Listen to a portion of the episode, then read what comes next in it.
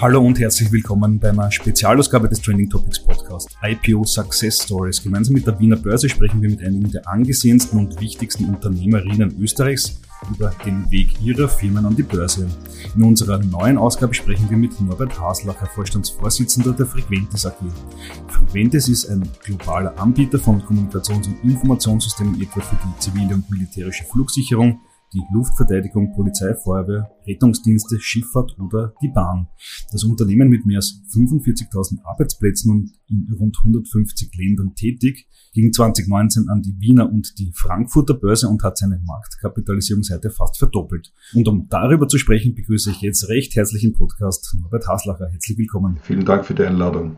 Ja, schön, dass Sie äh, mit dabei sind. Äh, Frequentis ist ja nun seit etwa vier, fünf Jahren an der Börse, also eigentlich eine doch kurze Zeit in der mehr als 75 Jahre langen Firmengeschichte. Ähm, wie bewerten Sie diesen Börsengang, diesen Meilenstein rückblickend? Ja, ich muss sagen, der Börsengang war natürlich ein Riesenschritt für die Frequentis-Gruppe. Äh, eine tolle Teamleistung hat uns das ermöglicht. Und es hat, der Börsengang hat definitiv die Professionalität von Frequentis deutlich verstärkt. Und wir profitieren von vielen zusätzlichen Stakeholdern wie Investoren, Analysten, und auch mehr Öffentlichkeit, äh, um uns selbst stärker auch zu reflektieren. Der Mehrheitseigentümer, der Hannes Badach, der hat ja Frequentes in den 1980ern in einem Management-Buyout ausgekauft. Damals etwa 4 Millionen Euro Umsatz und heute Umsätze von hunderten Millionen Euro pro Jahr. Das sind ja ganz tolle Erfolgsfaktoren. Ähm, was, was war damals die Vision, so eine kleine Firma groß zu machen? Ja, man muss sagen, wer den Hannes Badach kennt, weiß, er ist ein Unternehmer mit Leib und Seele. Äh, und er hat mit sehr Arbeit und viel Hausverstand, aber auch Cleverness verstanden, neue Produkte und Regionen zu entwickeln. Und eine Gabe, die er definitiv hat, ist den Markt und auch die Kundenrichtung richtig einzuschätzen aber vor allem auch eine Firmenkultur zu etablieren, die von Wertschätzung äh, der Mitarbeiterinnen und Mitarbeiter geprägt war. Und wir im Vorstand äh, haben diesen Weg seit 2018 auch fortgesetzt und auf dieser guten Basis die Firmagruppe weiterentwickelt. Mhm. Dann kam eben der IPO, der Börsengang. Warum hat sich Frequentis damals dafür entschieden, eben nach vielen Jahrzehnten des Privatunternehmens an die Börse zu gehen? Was war das Hauptziel dabei? Ja gut, die Zielsetzung war es, äh, die finanzielle Unabhängigkeit äh, und auch die nachhaltige Entwicklung von Frequentis als börsennotiertes Familienunternehmen sicherzustellen. Eckpunkte dafür sind mit Sicherheit unser solides Geschäftsmodell und unsere umfassende Kundenbasis. Und der direkte Zugang zum Kapitalmarkt sichert dem Unternehmen einerseits finanzielle Unabhängigkeit, aber andererseits auch Flexibilität zum weiteren Ausbau äh, der Adressierung dieses Milliardenmarktes, der ja global äh, ähm, da ist und für uns verfügbar ist und wo unsere Lösungen im sicherheitskritischen Bereich halt gut passen. Und der Kapitalmarkt bietet uns einfach bessere Möglichkeiten zur Finanzierung großer Investitionen, vor allem in den Bereichen Innovationen, Technologie und aber auch Märkte. Mhm.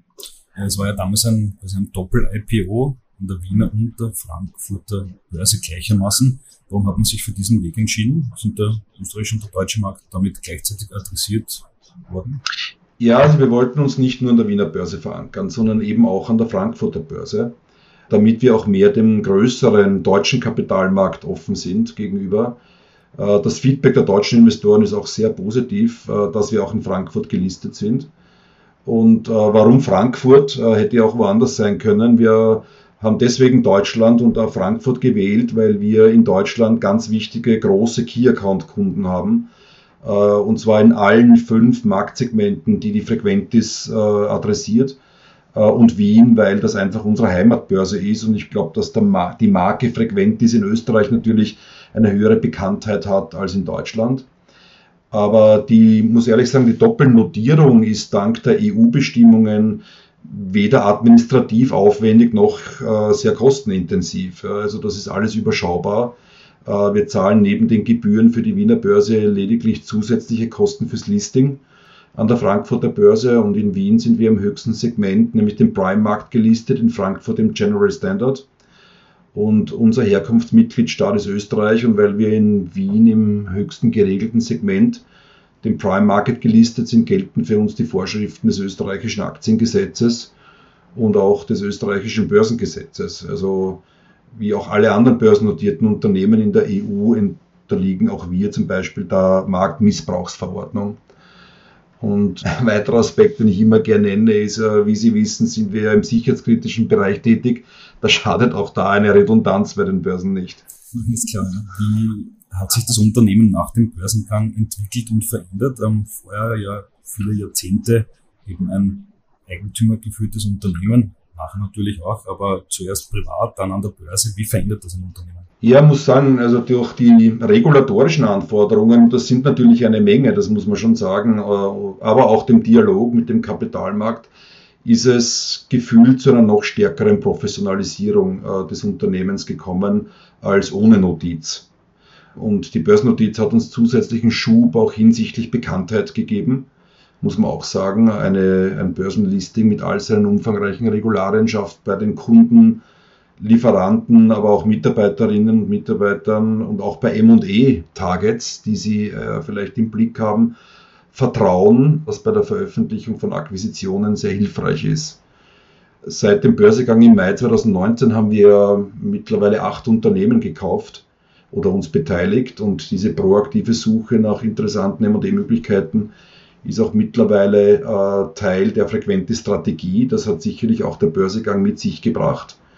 Äh, wir haben Neuzugänge in Deutschland, Spanien, Italien, Australien, Kanada, Finnland, was unsere Diversität und auch Internationalität zeigt. Und die M&A-Aktivitäten dienen natürlich der komplementären Ergänzung unseres Produkt- und Serviceportfolios und vor allem in der Ausbau unserer internationalen Präsenz. Und das ist sicherlich auch ein Schub, den uns der Börsegang mitgegeben hat. Akquisitionen, das ist eine spannende Sache. Also dienen die Aktien, die man als, als Unternehmen dann hat, auch als Akquisitionswährung? Ist das ein Vorteil? Ja, das haben wir bis jetzt noch nicht ausprobiert, muss ich ehrlich sagen, weil wir immer über eine sehr hohe Net-Cash-Position verfügt haben, äh, weil äh, wir sind sehr sensibel, wenn es um unser Geld geht und insofern hatten wir immer eine gute Ausstattung, um die Unternehmen aus dem Cash zu bezahlen. Da war kein Aktientausch notwendig. Mhm. Klar. Äh, der Herr Badach ist ja auch nach dem IPO Mehrheitseigentümer geblieben. Ähm, viele andere börsennotierte Unternehmen sind ja ganz anders strukturiert. Äh, warum war es ihm, warum war es dem Unternehmen wichtig, dass das so bleibt? Also ich muss eins deutlich sagen, bei allen Überlegungen, die die Familie Badach und auch wir gemeinsam angestellt haben, war immer eines klar, der Charakter der Firma, also der Frequentis als global agierendes Familienunternehmen, das muss trotz Börsegang unbedingt gewahrt bleiben, weil wir sehen einen enormen Vorteil. Börselisting und Familienunternehmen. Familienunternehmen gelten in der Regel immer als sehr langfristig orientiert, in Generationen denkend, äh, immer aufbauorientiert, gute Basis schaffen für die nächste Generation. Und äh, es sind auch einige der erfolgreichsten Firmen Familienunternehmen, äh, die gleichzeitig an der Börse notieren, muss man auch sagen.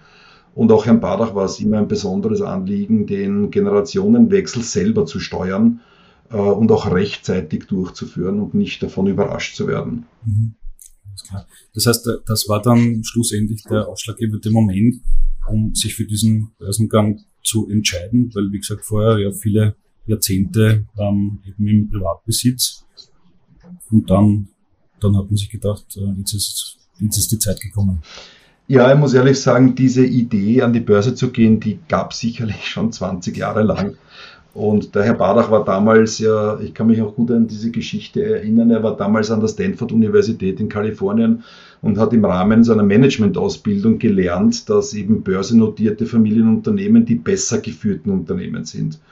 Und in Europa wurde ihm in den letzten Jahren diese Erkenntnis in auch diversen Kursen und Seminaren auch bestätigt. Das heißt, er hat sich sehr, sehr lange mit diesem Thema auseinandergesetzt und der äh, Entschluss, an die Börse zu gehen, ist eigentlich schon 2007 gereift. Also er hat 2007 schon die konkrete Vision zur Unterstützung unseres Wachstumskurses äh, gehabt in Form eines Börsegangs.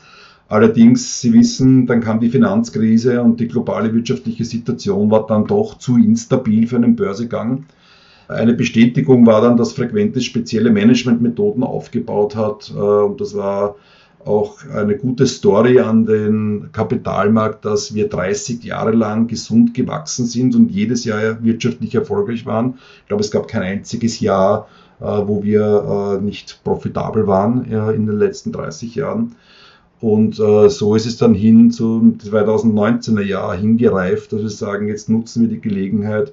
Der Wind war auch damals nicht gut, muss man auch ganz ehrlich sagen. Es waren damals ganz, ganz wenige Listings.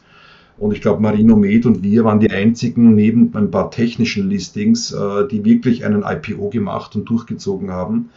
Und ja, das war natürlich ein Riesen-Highlight für uns, das dann endlich erreicht zu haben. Und bei allen Überlegungen war immer eins klar, dass eben der Charakter von Frequentis als global agierendes Familienunternehmen immer gewahrt bleiben muss. Und das ist auch eine Story, die den Investoren sehr gut gefallen hat. Mhm. Äh, ich persönlich bin ja jemand, der jeden Tag, ich schaue jeden Tag in meine App rein, check mal mein Aktienportfolio. Äh, wie ticken Sie? Ähm, schauen Sie auch jeden Tag in der Früh? Aktienkurs, wie er dort steht? Ich muss sagen, leider mehrfach pro Tag. Ja. Das muss ich mal wieder abgewöhnen, weil ich bin natürlich immer interessiert, was an den Indizes passiert, wie die Frequenz äh, da dagegen steht. Ich kann es zwar nicht beeinflussen, aber äh, ich bin trotzdem natürlich, äh, gebe ich zu, ich schaue sicherlich drei, vier Mal pro Tag auf unseren Aktienkurs an beiden, Börsenplätzen. Mhm, ja. Äh, bei Trending Topics sind wir stark unterwegs im, im Tech-Bereich, im Scale-Up, im, im Unicorn-Bereich und da gibt es natürlich mehrere Unternehmerinnen, auch in Österreich, die ähm, schon mal gesagt haben, ja, Ziel ist der Börsengang. Ähm, jetzt wissen wir natürlich, gerade in den letzten Jahren, gerade im Tech-Bereich waren die Aktienkurse durchaus auf Achterbahnfahrt unterwegs. Äh, auf was sollten sich da Ihrer Meinung nach junge Unternehmerinnen, die so ein IPO anstreben, äh, gefasst machen, äh, was, was ihnen da nachher ja, eben im täglichen Leben dann äh, auch ansteht? Ja, ich glaube, man, wenn man den Börsegang mal geschafft hat und der ist eh schwierig genug, glaube ich, muss man mal groß feiern. Das ist einmal die erste Aktivität, äh, die ich nur empfehlen kann, weil das ist ein enormer Aufwand, ein Börsegang. Ähm, und dann äh, gilt es eine, ich glaube, die Art der Investoren auch zu verstehen, welche Anlagestrategien verfolgen die und da auch die Kommunikation äh, richtig aufzubauen über neue Gewinne, über neue Deals, über neue Partnerschaften, über erfolgreiche Projekte.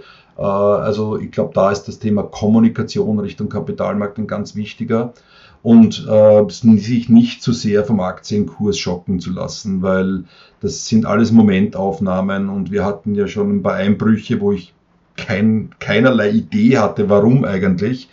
Äh, dann gab es aber irgendeinen, der halt verkauft hat und an dem Tag waren halt weniger, weniger Nachfrage. Dadurch ist der Kurs runtergegangen. Der hat sich dann zwei Wochen später wieder erholt und ist sogar noch stärker geworden. Also es, es ist einfach so an der Börse. Man kann es nicht beeinflussen. Man kann nur versuchen, eine gute Kommunikationsstrategie zu haben äh, mit den richtigen Informationen zum richtigen Zeitpunkt. Jetzt rede ich nicht über ad hoc, die sowieso gesetzlich geregelt sind, äh, sondern über grundsätzliche Informationen und sich nicht zu sehr von großen Schwankungen aus der Ruhe bringen zu lassen. Ja, die großen Schwankungen, die haben ja gerade in den Jahren seit 2020, seit Anbruch der Covid-Pandemie natürlich dazugehört. Vor allem im Tech-Sektor, zu dem Frequentes auch dazugehört. Da ging es ja mal steil bergauf und dann wieder äh, dramatisch runter.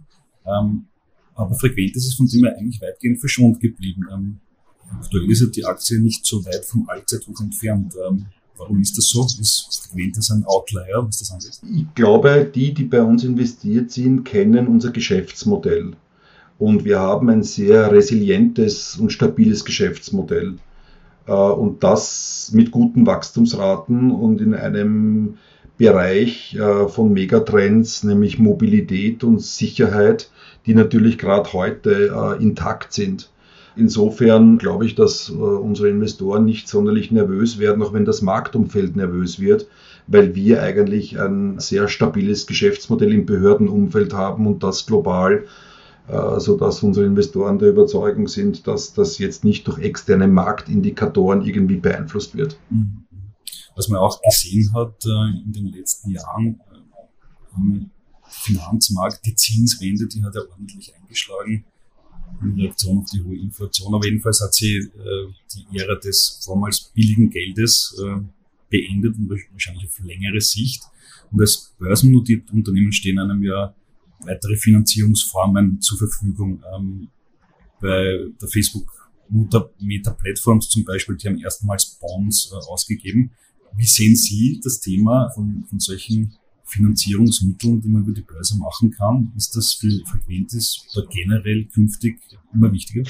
Ja, also ich glaube, es ist gut, die Möglichkeit zu haben. Ja, und man hat sie halt nur, wenn man börsennotiert ist, eben andere Kapitalbeschaffungsmaßnahmen und ähm, ähm, Produkte einzusetzen. Wir selber, äh, wir sind Net Cash, also wir haben das letzte Jahr mit über 90 Millionen Euro Cash abgeschlossen, äh, haben auch unsere Akquisitionen alle aus dem Cash bezahlt sind also sehr netto-Guthaben orientiert und somit sind Anleihen, Emissionen oder Eigenkapitalfinanzierung derzeit kein Thema. Mhm.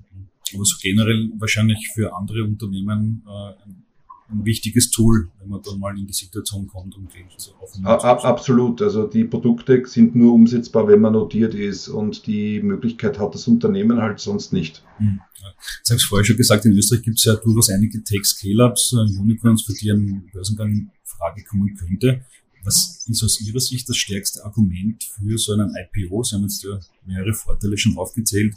Natürlich äh, nimmt man Geld auf, aber auch die, die Credibility, das Markenvertrauen steigt dadurch. Ähm, warum würden Sie einem Gründer, einer Gründerin so ein IPO oder ein Listing empfehlen? Ja, also Sie haben es äh, völlig richtig zusammengefasst. Also, also ich glaube, erstens ist es wichtig, dass es eine bestimmte Unternehmensgröße gibt, sodass man gut argumentieren kann, dass es kein Eintagsflieger ist, sondern dass dieses Unternehmen bereits einen gewissen Bestand hat und auch ein, ein Geschäftsmodell hat, an das man glauben kann.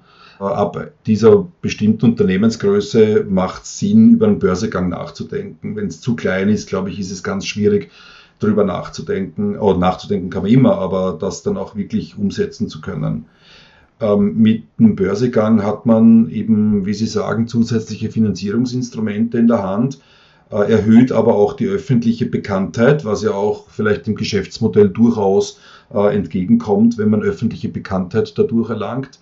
Äh, aber auch, was auch ganz wichtig ist im Hinblick auf das Anwerben von neuen Mitarbeiterinnen und Mitarbeitern, ist das ein gutes Argument, weil äh, wenn ein, eine Firma börsennotiert ist, zeigt das natürlich auch eine gewisse Stärke, zeigt das auch eine gewisse Internationalität und natürlich auch eine Strategie, weil ich glaube nicht, dass ein Investor heutzutage sich an einer Firma beteiligt, von, wo er nicht von der Strategie überzeugt ist.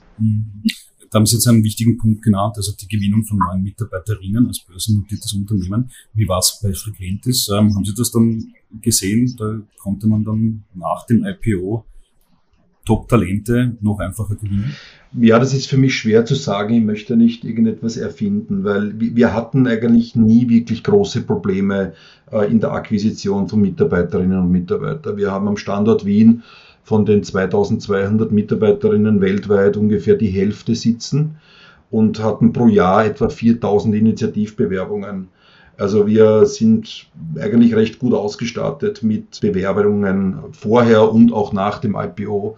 Was aber, glaube ich, wichtiger war auch, ist das Thema Bestandskolleginnen und Kollegen, die schon lange bei der Firma sind, ich glaube, für die war es auch ein ganz ein wichtiges Signal, dass die Firma an der Börse jetzt ist. Natürlich sind sie jetzt teilweise mit mehr Regularien und Reporting beschäftigt, aber das muss man in Kauf nehmen. Äh, aber es zeigt natürlich auch eine Stärke des Unternehmens, an einer Börse zu sein und dort sich auch gut zu behaupten gegen Peers und gegen, gegen den Markt. Das gibt den Leuten Sicherheit, dass es der Firma gut geht. Und ich glaube, das ist auch ein guter Indikator, nicht nur für neue Kolleginnen und Kollegen, sondern auch für unsere Bestandsmannschaft. Hm. Wenn sich jetzt jemand überlegt, äh, tatsächlich einen IPO machen zu wollen und auch die richtige Unternehmensgröße und andere Voraussetzungen hat, was denken Sie, wie lange muss man einplanen? Ähm, redet man da von Monaten oder eher von Jahren, um dann wirklich ein Paket äh, debütieren zu können? Also ich muss sagen, ich kann nur sagen, man muss sich so früh wie möglich die Überlegungen machen, was denn alles notwendig ist, um einmal die Formalien für einen Börsegang überhaupt erarbeiten zu können. Da geht es nicht nur um den Prospekt, der ein extremer Aufwand ist mit viel Rechtsberatung erstellt wird, so dass man den äh, potenziellen Anlegern hier auch abgesichert nur äh, die Wahrheit erzählt und nicht äh, übertreibt. Ja, da gibt es dann auch Due Diligence. Also das wird dann alles mehrfach überprüft. viele sind sich nicht bewusst, dass sie auf IFRS umsteigen müssen in ihrer Bilanzierung, bevor sie in die Börse gehen. Also das ist oft notwendig. Das ist auch ein, ein Riesenaufwand. Und dann auch nicht zu vergessen äh, dem IPO. Ja? Also ich kann von meiner eigenen Erfahrung von der Roadshow äh, erzählen. Die letzten Wochen vor dem IPO waren wir extrem viel unterwegs. Ich meine, das kann man durchaus mal einplanen, ja, so 10, 14 Tage. Ich kann mich erinnern, wir haben in neun Tagen äh, die, haben wir die Frequentis-Aktie in Wien, Frankfurt, Zürich, Paris, München. Also wir waren äh, ständig auf Achse in mehr als 100 Präsentationen vorgestellt. Also sie erzählen in neun Tagen 100 Mal das Gleiche. Äh, das ist, muss man aufpassen, den Abnutzungsgrad nicht zu sehr nach außen äh, kehren, zu kehren. Aber es war schon eine Herausforderung für uns. Und was auch die Kunst war, ich werde das nie vergessen, in England bei einem Investor, der mir erzählt hat, ich sehe heute 15 Unternehmen. Äh, was können Sie mir erzählen, damit ich am Abend noch weiß, wer Sie sind? Also das muss man auch immer im Kopf behalten. Diese Leute sehen ganz, ganz viele Firmen an dem Tag und die müssen am Tagesende dann eine Entscheidungsvorlage oder äh, irgendwas äh, präsentieren an ihr Board oder an die Entscheidungsgremien und damit eine Frequentes-Aktie gekauft wird oder sich ins Buch eintragen lässt für ein IPO. Das darf man auch nicht unterschätzen. Ich glaube, da ist das Storytelling und die, die rote Linie in der Story ganz, ganz, ganz wichtig. Äh, wahrscheinlich wichtiger als alles andere, äh, um die Firma gut präsentieren zu können. Ja, das sind spannende Insights auf jeden Fall, aber ich würde mal meinen, so der eine oder andere Scale-Up-Gründer ist das Pitchen wahrscheinlich gewohnt. Das heißt, ähm, ja, die kennen das zumindest äh, ein wenig vor vielen Investoren äh, in kurzer Zeit präsentieren zu müssen. Aber auf jeden Fall, äh, Storytelling unheimlich wichtig. Noch eine abschließende Frage. Ähm, so diese jungen, ambitionierten Tech-Unternehmerinnen, für die gibt's ja, wie zumindest sehr oft gesagt, äh, mehr oder weniger zwei Wege äh, zum Exit. Also das eine der Verkauf an ein größeres, ein anderes Unternehmen zumindest und das andere ist natürlich oft der Börsengang. Ähm, welche Rahmenbedingungen würde es in Europa, in Österreich zusätzlich brauchen, damit man mehr IPOs sehen und vielleicht weniger äh, Verkäufe an, an andere Unternehmen? Ja, also ich glaube, dass natürlich wichtig ist, dass man die Hürden vielleicht ein Stück weit senkt, vor allem was das Thema Reportingpflichten auf Quartals- und Halbjahresebene betrifft. Also für uns war es zum Beispiel ganz wichtig in Wien, dass es einen Index gibt, wo wir Halbjahresreporting ähm, haben, weil in unserem Geschäftsmodell im Projekt macht zum Beispiel ein Quartalsreporting überhaupt keinen Sinn. Es ist ein enormer Aufwand, äh, diese Reports herzustellen, ohne mehr Information oder Mehrwert für einen Investor. Äh, also das, das ist, glaube ich, wichtig, dass man Rahmenbedingungen schafft, äh, wo die Unternehmen sich es schaffen, die Formalien und auch die Kriterien zu erfüllen. natürlich bei gleichbleibender Transparenz für diejenigen, die in dieses Unternehmen investieren wollen, weil das ist uns schon auch wichtig. Und ich glaube, das ist auch wichtig am Kapitalmarkt, dass hier eine Transparenz herrscht, dass man auf Basis von Fakten eine Investitionsentscheidung treffen kann. Ähm, was ich, ich immer noch glaube, der Hauptgrund eines Börsegangs ist, wenn man als Unternehmer an einer langfristigen Entwicklung eines Unternehmens interessiert ist und nicht ein Exit-getriebener äh, Unternehmer ist, weil es gibt ja heutzutage auch viele, die sagen, ich gründe meine Firma und in zehn Jahren verkaufe ich sie. Ähm, das weiß ich nicht, ob da der Börsegang das Richtige ist, das kann ich nicht äh, einschätzen. Aber die, die für in Generationen denken und etwas für die nächste Generation aufbauen wollen und äh, auch etwas hinterlassen wollen, glaube ich, ist der Börsegang durchaus ein Instrument, äh, das einem Unternehmen Professionalität, Stabilität, aber auch eben Kapitalzugänge eröffnet, um ein weiteres nachhaltiges Wachstum auch finanzieren zu können, ohne dass ich eine Bank dazu brauche. Äh, was es nicht heißt, dass es äh, schlecht ist, eine Bank zu haben dafür, aber es ist einfach eine Alternative. Und ich glaube, das ist eine Überlegung, die sich jede Unternehmerin und jeder Unternehmer halt stellen muss. Was ist mein Ziel? Möchte ich was für die nächste Generation aufbauen und für die nächste Generation nennen? Oder möchte ich eigentlich eine exit-getriebene äh, Investition oder ein Unternehmen aufbauen? Ich glaube, das wäre wahrscheinlich der erste Schritt der Überlegung. Absolut. Und das sind, denke ich, auch äh, super tolle Schlussworte. Herr Haslacher, Vielen, vielen Dank für das Interview. Ich sage danke. So, das war die heutige Folge des Trending Topics Podcast. Wenn es euch gefallen hat, lasst uns doch vier, fünf Sterne als Bewertung da und folgt dem Podcast auf Spotify, Apple Music und Co. Für Anregungen, Kritik, Feedback oder Wünsche zu zukünftigen Gästen schickt uns jederzeit gerne eine Mail an feedback at trendingtopics.at. Weitere News zu allen Inhalten gibt es natürlich tagesaktuell auf trendingtopics.eu. Danke an dieser Stelle an Geocast für die tolle Post-Production. Euch danke fürs Zuhören. Bis bald. Hat Ihnen dieser Podcast der Wiener Börse gefallen? Dann lassen Sie es uns doch wissen und bewerten Sie unseren Podcast mit vollen fünf Sternen. Vielen Dank und bis zum nächsten Podcast. Alles rund um Börse.